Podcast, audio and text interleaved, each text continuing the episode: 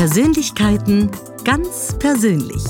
Im Talk mit Tatjana Lackner. Er ist Sänger, Kabarettist und professioneller Sprecher. Herzlich willkommen, Tausendsasser, im Talk mit Tatjana. Andi Wertz. Servus, Tatjana. Hallo an den Radiogeräten, genau. wie es früher so schön Kassen hat. Lieber Andi, bitte stell dich unseren Hörerinnen und Hörern doch mal selber kurz vor. Mache ich gerne. Mein Name ist Andi Wörz. Ich arbeite seit vielen, vielen, vielen Jahren als Sprecher. Komme eigentlich aus der Musik, das heißt, ich bin auch Sänger und Kabarettist, wenn man mich lässt. Ähm, habe früher auch noch ein bisschen mehr geschauspielert in so Sendungen wie, meine Güte, das wird jetzt kaum mehr wer kennen, Die liebe Familie und Löwinger Bühne und ähnliche Sachen. War ich immer wieder mal dabei. Ähm, also ich bin da relativ breit aufgestellt und äh, aber so mein Hauptding in den letzten Jahren ist die Sprecherei. Andi, du hast lange moderiert und für die gute Laune auch hinter dem Mikrofon musst du ja letztlich die Sprache und auch die Stimme schon sitzen.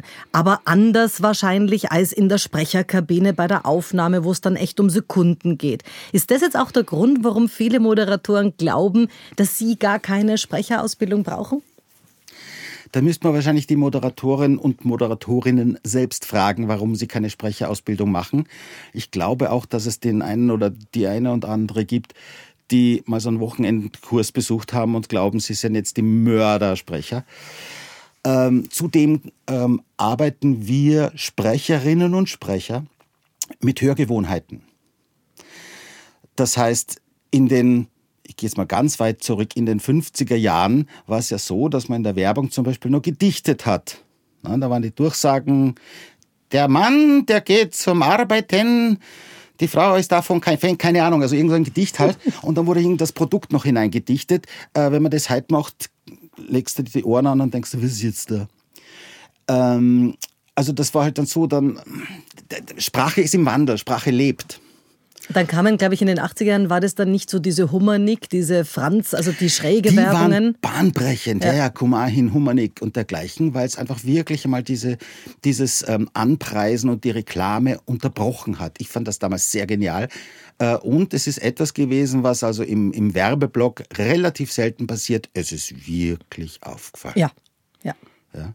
Ähnlich und ein Pendant zu, äh, wenn ich jetzt die Plakatwerbung nehme, Oliviero Toscanis, ähm, äh, diese Benetton-Werbung. Benetton genau, also genau. wo man sagt, okay, ganz anders. Richtig. Aber wir waren in den 80er Jahren schon noch voll im Push-Werben, im Sinne von, du kennst ja Scones. Ja, sehr. Ja? Also mach mal Scones. Ähm, Scones hat da... da Jetzt Kauf, oder? Scones. War ja, das nicht so? Raut's nicht Kauf, Scones. So diese Schlagwörter hinten, also Schlagworte hinten, einfach die Offs, die dann gesprochen werden, die, die, die im Optimalfall äh, entweder so Markennamen, auch jetzt gerade in der Werbung, ja, wir sind jetzt von der Moderation zwar weg, aber so Markennamen, die, die in der Werbung, die dann so zum Allgemeingut wird, hast du mal ein Uhu. Mhm. Na, ich habe alle möglichen Fabrikate, Scotch. aber Uhu jetzt speziell hätte ich nicht. Hast du mal ein Tempo für mich? Ja, welches du Sogenannte Synekdochen, also wenn eine ganze Gattung eine Übergattung für was anderes wird. Wir reden von den Blauhelmen und meinen die UNO-Soldaten. Ja. Wir reden vom King of Rock'n'Roll und meinen Elvis Presley. Wir reden vom King of Pop und meinen Michael Jackson. Das ist so die Synekdoche. Syn, wie heißt das Ding? Synekdoche. Ich bin so begeistert. Ich habe in der Schule des Sprechens, wenn ich da die Kontakte habe und auch dann teilweise darf ich ja hin und wieder mal bei den Schlussprüfungen dabei sein. Alter Verwalter, da gibt's Ausdrücke, die habe ich meinen Lebtag noch nicht gehört.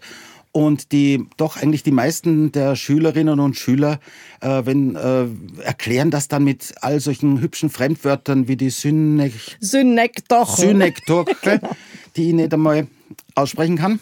Schauspieler sind ja auch nicht auch äh, von per se gute Moderatoren. Das ist ganz ein anderes Genre. Ja? Aber es kommt eigentlich der Moderation insofern schon ein bisschen näher als, äh, als uns, denn uns als Sprechern. Denn ähm, du arbeitest bei Moderation, wenn du, wenn du auf einer Bühne arbeitest, mit Optik und mit Akustik. Mhm. Dass ich jetzt da sitze im Pyjama mit ungewaschenen Haaren, ähm, hört keiner. Und ich kann bestätigen, es stimmt auch gar nicht. Man nicht. Also Moderation, ich glaube, das ist, ähm, der Grund, warum viele Moderatoren glauben, dass sie keine Sprecherausbildung brauchen, ist, weil es auch in diesem Genre ohne geht. Weil es in diesem Genre ohne geht und weil wahrscheinlich auch viele so ein bisschen aus der Zeit noch kommen von wegen, naja, ich kann eh reden. Also das ist ja einer unserer Slogans an der Schule des Sprechens. Ja. Redest du noch oder sprichst du schon? Ja. Also ich hab, wir haben alle mit einem Jahr reden gelernt. Was soll da jetzt die große Geschichte sein? Was natürlich auch dazu führt, wir haben heute weltweit wahnsinnig viele Keynote-Speaker und, und aber zum Teil wirklich tolle Sprecher, zum Teil Dilettanten ohne Lampenfieber, wo der rote Teppich bis in den letzten, ach, weiß weiß ich, bis in den letzten Winkel ausgerollt wird. Wie ist es jetzt? Jetzt haben sich unsere Hörgewohnheiten geändert. Wir sind da auch, wie auch unser Auge, anspruchsvoller und verwöhnter geworden. Und auf der anderen Seite Thema, Thema Lampenfieber, wenn jetzt jemand gar keinen Genierer hat, weil er findet, ich bin eh super. Und die Leute, äh, die, die Welt hat auf mich gewartet. Wir haben doch heute sehr oft eigentlich das Gegenteil. Nicht mehr die Verschreckten, sondern zum Teil eher die, wo man sagt, ho, ho, ho, alles gut, geh mal runter vom Gas. Ja, ich denke, dass das auch in dem, in dem Genre sprechen, ähm, in der Herangehensweise der gute alte Mittelweg sein sollte. Ähm, man kann Leuten maßlos auf den Nerv gehen und ganz toll sprechen.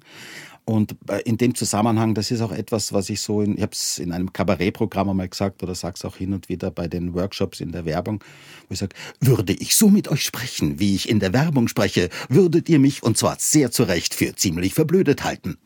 Also würde jetzt jemand so sprechen und meine Damen und Herren, wir begrüßen Sie herzlich hier beim Podcast, ähm, hat das, das, das klingt schon wieder unnatürlich. Also die, der, der, der, die das kippt relativ schnell mal ins Unnatürliche rein. Privat nuschel ich ganz anders, als ich hinter dem Mikrofon äh, spreche, weil da die Aufgabenstellung ganz eine andere ist.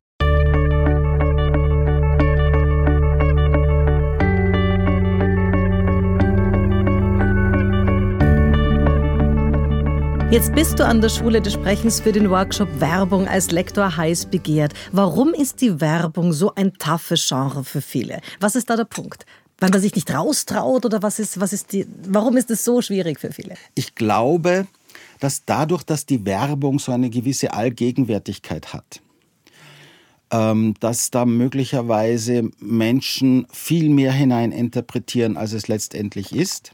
Zum einen, dass man da vielleicht einen Respekt davor bekommt. Kann man aber genau genommen, kann man das auch ruhig haben, weil äh, Werbungen sind einfach so im Optimalfall so kleine Kunstwerke zwischen 15 und 30 Sekunden, wobei die 30 Sekunden schon wieder eher seltener geworden sind aus, aus, aus Finanzgründen.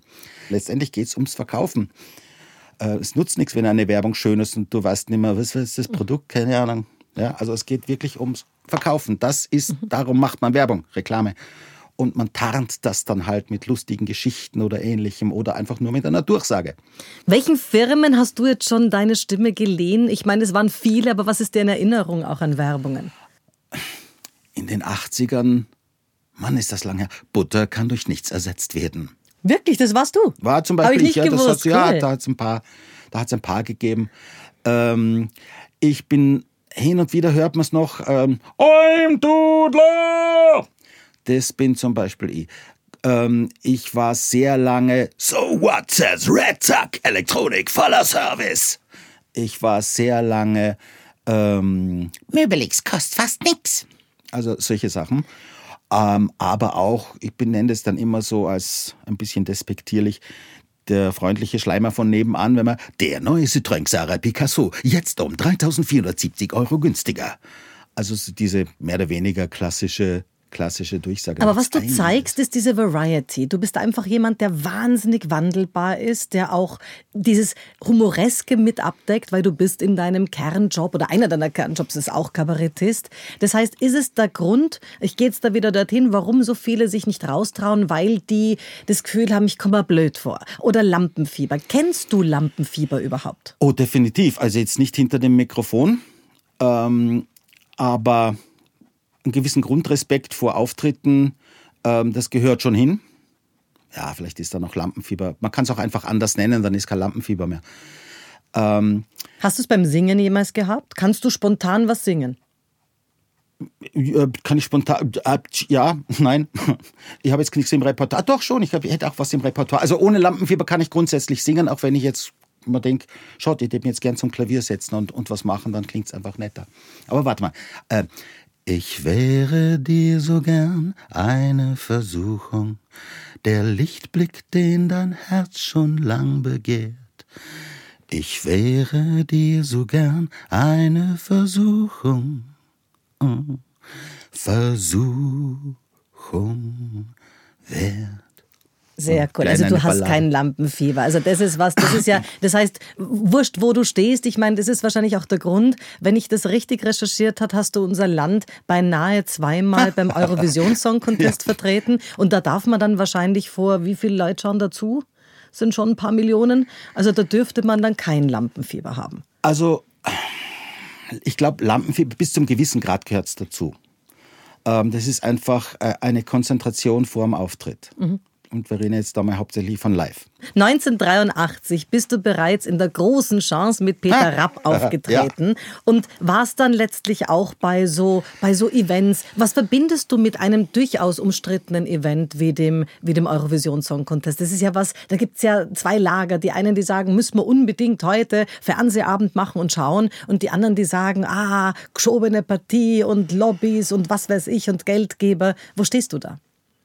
Grundsätzlich stehe ich also wenn das jetzt nicht eine, eine, eine frag, fragwürdige Veranstalter sind oder sagen wir für mich fragwürdige Veranstalter sind, ähm, würde ich sagen, Leute, ihr habt was, wie viele Fernsehprogramme in der Zwischenzeit? 200, 300, bitte schaut einfach um, lest sein Buch, unterhaltet euch, dann lasst es heute halt aus ob das jetzt der Song Contest ist, ob das jetzt, was wird dann so gerne so, Starmania zum Beispiel, das ist, manchmal bleibt man hängen, äh, Dschungelcamp, manchmal bleibst hängen und, und schaust mit der Faszination des Schreckens zu und denkst da, jo, was hätte man in der Zeit alles machen können?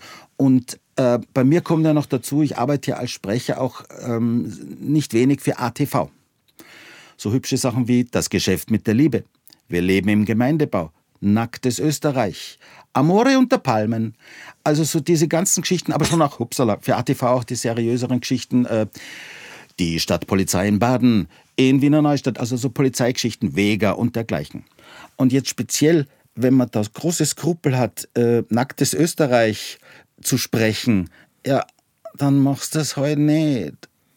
Mhm. Also die Regel ist relativ einfach wenn es ja. nicht willst. Wenn du es jetzt mal monetär betrachtest, diese drei großen Säulen, den Sänger, den Kabarettisten und den Sprecher, was hat da mehr reingespült? Also, weil ich meine, man macht es dann nicht, wenn die Kohle stimmt, macht man es dann lieber schon. Äh, außer es gibt da jetzt irgendwelche ähm, Leute, die sagen, ich, also ich persönlich würde zum Beispiel keine Belangsendungen sprechen oder so, mhm. keine politischen Dinge. Ja. Aber welche dieser drei Säulen hat dich im Wesentlichen da immer ernährt oder besser ernährt?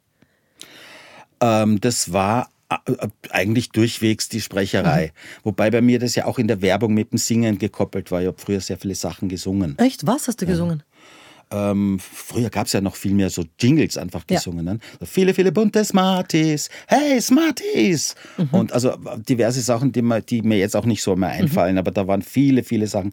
Ich habe auch damals sehr oft in, in, in, in Tonstudios um Background-Sänger für äh, für diverse Künstler zu sein. Das war etwas Colo mit etwas, also wir reden hier wieder von den 80er, 90ern, werden vielleicht viele gar nicht mehr kennen, etwas Colo. Ähm, mit VSOP, das ist ein Riesenorchester, die Wiener Symphoniker unter der Leitung von Christian Kolonowitz. Da waren wir auf Tour in Japan und in Griechenland und sonst. Wahnsinn. Äh, also da wird auch sehr viel äh, da wurde also auch sehr viel gesungen, aber so grundsätzlich ist die Sprecherei das, was mich so über die letzten Jahrhunderte ernährt hat. Ähm, Weil es konstant irgendwie auch da läuft. Na, ne? das mit dem Konstant ist so eine Geschichte. Ähm, ich bin nach wie vor noch sehr dankbar über jeden einzelnen Job, den ich habe. Und es ist, finde ich, kein Grund, übermütig zu werden. Denn äh, jetzt gerade in der Werbung zum Beispiel ist es ja nicht so, dass dich, dass man, wenn ich jetzt länger eine, eine eine Marke bewerbe, äh, ist ja nicht so, dass dann in ganz seltensten Fällen, so dass dann jemand anruft, die Agentur und sagt, du, pass auf, ähm, wir haben die Agentur, also der, der Kunde hat die Agentur gewechselt, die werden wahrscheinlich auch einen neuen Sprecher nehmen oder eine Sprecherin oder sonst was. Wir wollten dich nur vorwarnen, in, wir machen jetzt nur mehr zwei Aufnahmen in dem nächsten, weiß ich nicht, Monat mhm. äh, und ab dann bist du den Job los. Also wenn, plane das in deine Finanzen mit ein, das geht nicht das spielt in den meisten Fällen nicht. In den meisten Fällen ist es so, du hörst im Radio und denkst da, oh, das bin jetzt nicht mehr ich.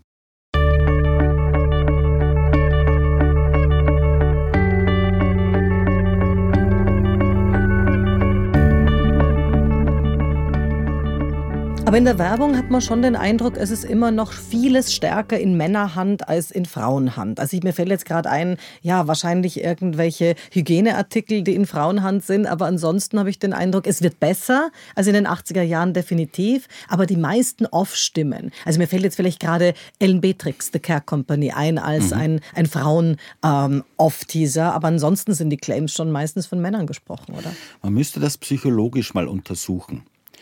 Ich bilde mir einmal gehört zu haben, ähm, dass bei Frauenstimmen äh, es insofern ich setze mich jetzt in ein Fettnäpfchen, das ist mir vollkommen klar.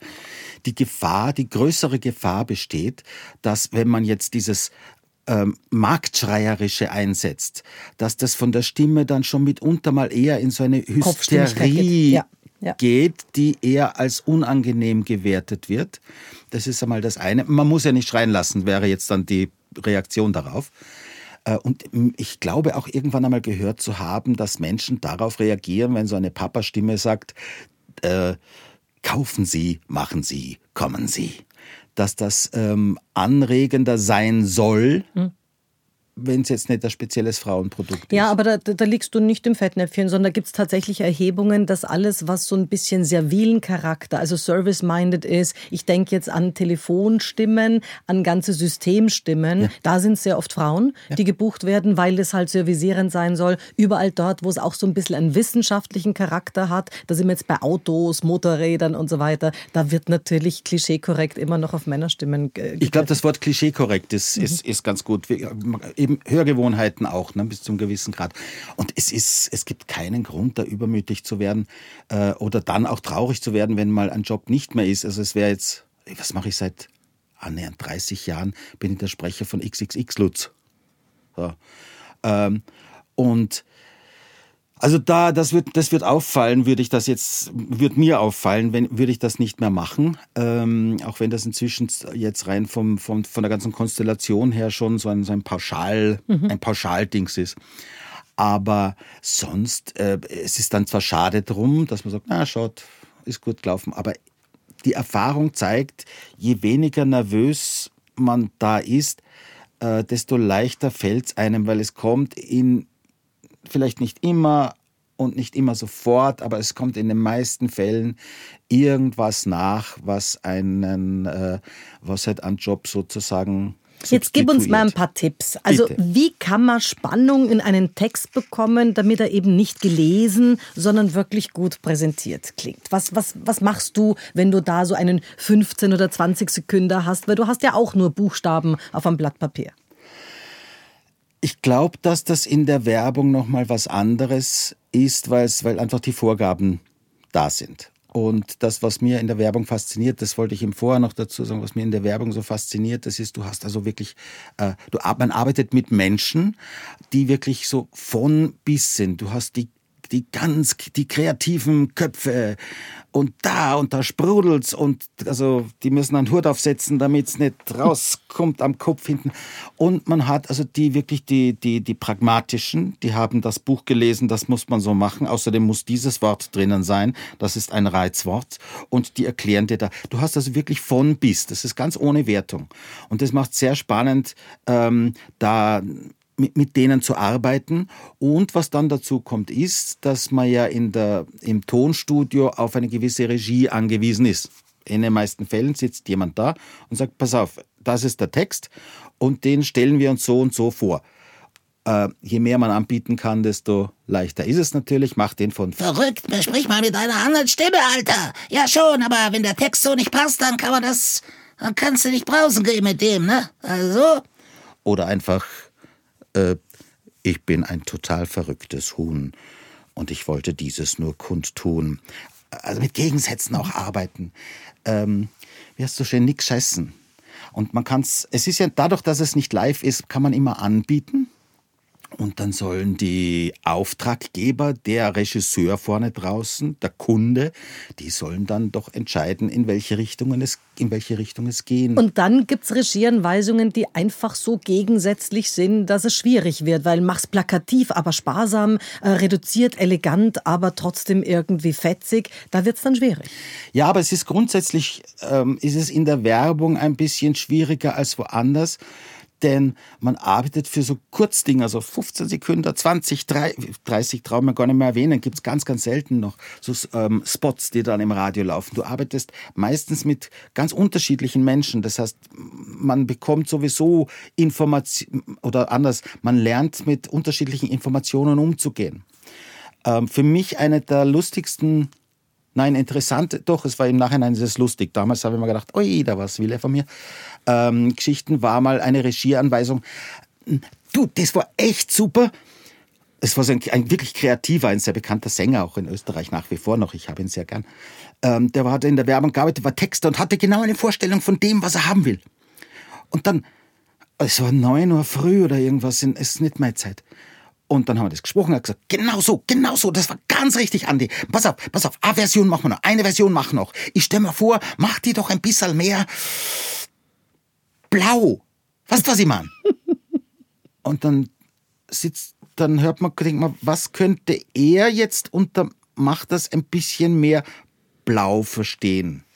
Und da umzusetzen, mir macht das dann Spaß. Okay, also das heißt dieses Dekodieren auch von Menschen. Ja. Hast du jemals Kino, Kinoteaser auch gemacht? Ja, ja, auch, auch mal für IMAX gesprochen, als es das noch in Wien gab. Gibt es überhaupt noch IMAX-Kino? Ich, ich glaube leider nicht mehr. Ich war die letzten IMAX, die ich gesehen habe, waren in, in, in Australien und in Amerika, aber in Österreich. Also ich finde es so schade, weil ich fand das so toll. Ich fand das so toll. Ja, wobei das ist natürlich auch etwas, das ist dann mal so äh, der Output. Also ob ich jetzt äh, eine Dokumentation für IMAX spreche oder für einen Fernsehsender, ist per se jetzt in, im, im Aufwand wurscht. Und du hast als Sprecher auch was geschafft, was viele nicht schaffen und sich so viele wünschen. Äh, Stichwort Synchronisation von Filmen. Ein Schweinchen namens Babe, da warst du, glaube ich, die deutsche Stimme von der Ente Ferdinand. Die österreichische Stimme von der Ente so Ferdinand, ja genau.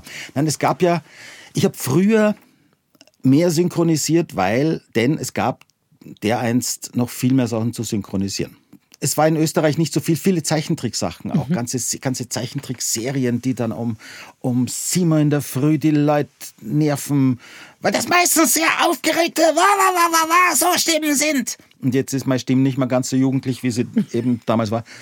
Ähm, gestiefelter Kater und ich weiß nicht was. Und ganze Serien haben wir da gemacht. Und du hast dich nie im Hals verletzt, das. trotzdem? Äh, weiß ich nicht. Vielleicht habe ich mich verletzt, aber es klingt halt jetzt so, wie es klingt. Also es ist, ja, eher, also Red Zack hat mich heiser gemacht. Mhm. Definitiv, das war immer so ein Montagmorgenjob. Und das war dann immer für Deutschland, für Österreich und für die Schweiz, weil du da reinröchelst, mhm. ist was anderes.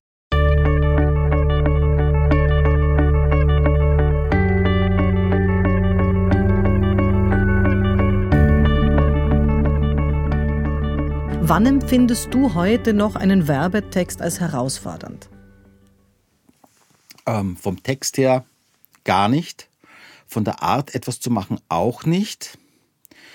Für mich ist die Herausforderung, wenn die Texter keine Uhr haben mhm. äh, und nicht wissen, wie lang 15 Sekunden sind, inklusive off, inklusive aller Geräusche, die man machen möchte und dergleichen. Ähm, die Herausforderung ist insofern auch nur bedingt da, weil wenn man als Sprecher oder Sprecherin gebucht wird, dann ist die erste Entscheidung schon getroffen, nämlich schon mal, wir brauchen eine weibliche Stimme, wir brauchen eine männliche Stimme. Und dann hört man sich verschiedene an und dann sagt man, den oder die hätten wir gerne als Sprecher. Das heißt, man kann sich den Stress, ich weiß nicht, ob Ihnen meine Stimme gefällt, kann man sich schon sparen, mhm. weil die haben einen gebucht aufgrund dessen, dass sie die Stimme gehört haben. Andi, immer wieder sitzt du als Juror in der Prüfungskommission der Diplomsprecherausbildung an mhm. der Schule des Sprechens. Wann ist für dich ein Kandidat oder eine Kandidatin überzeugend? Weil da gibt es ja wirklich viele junge Stimmen, die sich mal so ein Jahr mit sich und ihrem Material auseinandersetzen. Wann sagst du, das ist cool? Ob jemand meine Hörgewohnheiten in dem jeweiligen Genre trifft. Wir arbeiten ja, ich habe es glaube ich vorher schon mal gesagt, mit, mit Hörgewohnheiten. Ähm, und es gibt ja auch diese verschiedenen Bereiche, in denen sozusagen geprüft wird ja. von Werbung über Nachrichten, Moderation, Beitrag, Nachrichten. Moderation, genau. Und da hat das letzte Mal die Kommission, bei, wo du dabei warst, gesagt, es war ein sehr hohes Niveau. Also Absolut, also was ja. macht ein hohes Niveau aus im Vergleich zu? Was ist da dann anders bei diesen Lehrgängen? Ähm, es sind die einzelnen Genres wurden, wurden von, den, von den Prüflingen so bedient, äh, dass man sagt, ja genau so gehört das. Das hört sich so an.